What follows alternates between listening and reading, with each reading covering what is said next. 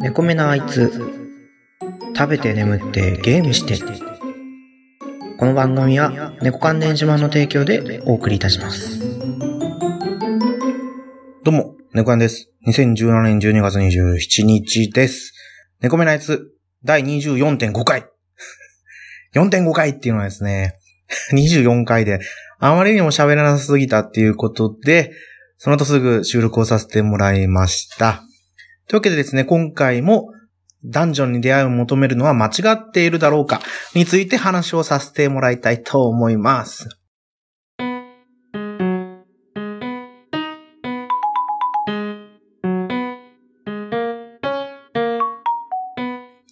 前回の放送からあった出来事って言ったら、特にないですね。前回収録してから2時間ぐらいしか経ってないんで、まあ、でも、噂のアニメ、噂のアニメかどうかわかんないですけど、ヒーローアカデミアっていうのを Hulu で見始めました。今第1話見終わったところなんですけど、主人公がなんかね、あまり能力がないのか、ね、本当に一般ピーポーみたいな感じのやつなんですよね。第2話が今始まってるんですけど、いまいちよくわかんないですね。うん、これからどうなっていくんだろうというところをね、考えるとすごい楽しみで仕方がありません。というわけでですね、本題の方に入っていきたいと思いますので皆さんよろしくお願いいたします。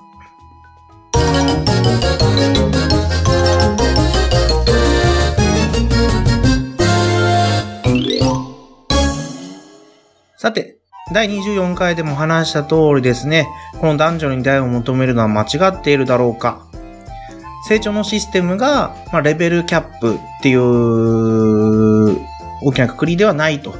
いうところを話させてもらったんですけど、このファルナを授かった人たちが背中にですね、神の、その神の血でヒエログリフですね、神の文字で書かれたね、なんか文様みたいなのを背中に授かるんですよ。で、そこをね、神がこう、その人たちが経験してきたことを覗き見ながら成長させていくっていうようなシステムなんですけど、実際この第、まあアニメで言う、アニメのライトノベルで言うと3巻のところでですね、いろいろあったミノタウルスを倒すことになるんですよ。主人公のベルクラネルがですね。その倒す瞬間のとこに、これからもね、いろいろと関わっていくロッキファミリアの一員が出くわして、で、実際、ミノタウロスを倒した瞬間にベルが意識を失ってるんですけど、上半身裸なんですよ。なんかちょっと再考すれば読み取れないような鍵がかけられるらしいんですけど、ヘスティアっていうのはやっぱり、このヘスティアファミリアには団員がいなくて、ベルしかいなくて、そういうところもよく分かってなかったみたいで、思いっきりさらされてたんですね。ロキファミ、ロキファミリアの中に、リベリアリオス・アルブっていう人がいるんですけど、この人がですね、このヒエログリフ、ヒエログリフでよかったんけな？が読めるんですね。で、読んでみたら、このベルクラネルク、めっちゃ噛みまくりですいません。ほんと噛み噛みなんですけど、まあ、このベルクラネルが、その、アビリティ、オーレス、9。で、魔力以外多分ね、999だったんですよね。もう考えられない数字だという風になってるんですけど、実際にライトノベルの方で見ると、1000を突破してたりするんですよね。表示がね。で、その、なんだっけな、リアリスフレーゼっていうスキルだけは、神様がね、ちょっと隠したりもしてたみたいなんですけど、このレベル、レベルキャップ、さっき言ったように、ある特殊な経験を積むとレベルが上がると。このベルクナレルにとっては、この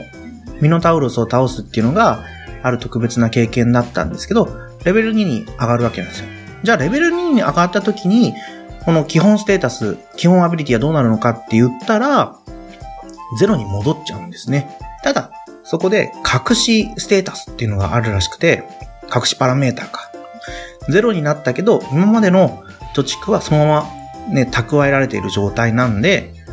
レベル1の999とかを持ち越した上でレベル2に上がると。ただレベル2になると、やっぱり上がっていくのは、今でもゆっくりになっていく。というような仕組みですね。で、レベル2に上がったら、スキルが1つ覚えられるんですね。24で言ってた発展アビリティっていうのは、レベルが上がった時に覚えるんですけど、覚えない場合もあるみたいなんですよ。いろんな経験をしてきて、で、なんか引っかかることがあったら、レベル上昇時に発展アビリティとして発言するという風な仕組みになってました。はい。もうね、ここをね、話してなかったなっていうのが一つあったんですけど、で、もう一つがですね、二つなっていうのが与えられるんですよ。レベル2以上の冒険者にはですね。これが神々の集いの場所、デナトスっていうところで決められるんですけど、アニメだとね、すごいあっさり決められてきたんですよ。ちなみにベルクラネルの最初の二つ名はリトルルーキーですね。レコードホルダーとかいろいろ呼ばれてるんですけど、これがね、決められる前はね、いろいろ、なんか、うさぎ、うさぴょんとか、違ったなぁ、ちょっと忘れちゃったけど、いろいろね、ここでやりとりがあるんですよ。まあ、とりあえずね、ヘスティアがそのデナトゥスでみんなにいじられて、いじられて、いじられてきた中で、まあ、フレイヤーがね、ちょっとだけ助け、まあ、助言を与えて、まあ、ちゃんとした名前になったと。リトルルーキー。その後、第12巻の時もデナトスがあって、ここでね、リトルルーキーから別の名前に変わりました。そのちょっと忘れちゃったんですけど、なんだっけ、ラビットフットとかだったかな。まあ、とにかくね、この主人公の設定がね、スピードが速いっていうのが売りなんですよ。あとはこのフレイヤのいろいろ関わりで、魔法も覚えることになるんですけど、魔法についてもちょっと話をしてなかったんですよね。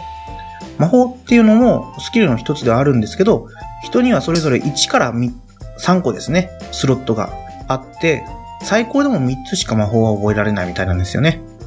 覚えるのにもいろいろね、こう、も難関があるみたいなんですよね。レベルアップの時に覚えたり、あとは魔導書と呼ばれるものを読んだ時とかですね。魔導書も1回しか効果がないみたいで、読んでしまうともうまっさらな本になってしまう。その代わり、読んで寝て起きたら魔法が覚えてるっていうようなね、ものすごい便利なアイテムなんですね。ちなみにベル君は、この魔法書をたまたま偶然、シルフローバーっていうね、一人のヒロインの手引きによって読むことができて魔法を覚えます。無影症で発動できる攻撃魔法ということでですね、すごい周りからも騒がれてて、やっぱり主人公だからね、ハイスペックになっていくんだなと思うんですけど、それは主人公だから当然ですよ。もうこれがね、このハイスペックになっていくところが、個人的には面白いかなと思ってます。他にもね、いろいろ設定はあるんですけど、とりあえず今回話したいなと思ったのは、まあ、ここかなと思います。いやー、やっぱね、ステータスのところとかだったり、あとは二つな。もう本当に二つなについて喋ってなかったと思ったのがね、もう自分の心残りだったので、今回第24.5回という形で話をさせてもらいました。このね、24、24.5を聞いてもらって、もしよかったらね、アニメからでもいいので、この男女に出会いを求めるのは間違っているのだろうかを見ていただけたらいいなと思ってます。そしてね、興味が出た方、うちの番組でですね、一緒に話をしましょうということで、今回の第24.5回を終わりにさせていただきたいと思います。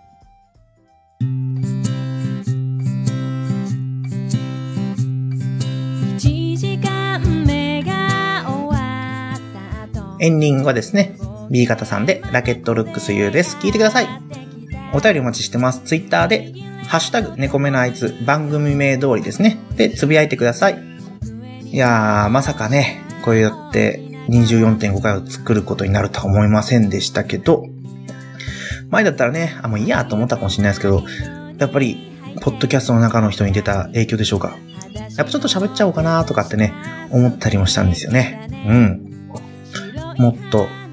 ちょっと意識的に変えてね、もっと喋れるようになっていきたいなと思ってますので、よろしくお願いします。はい。それでは次回の放送でお会いしましょう。さようなら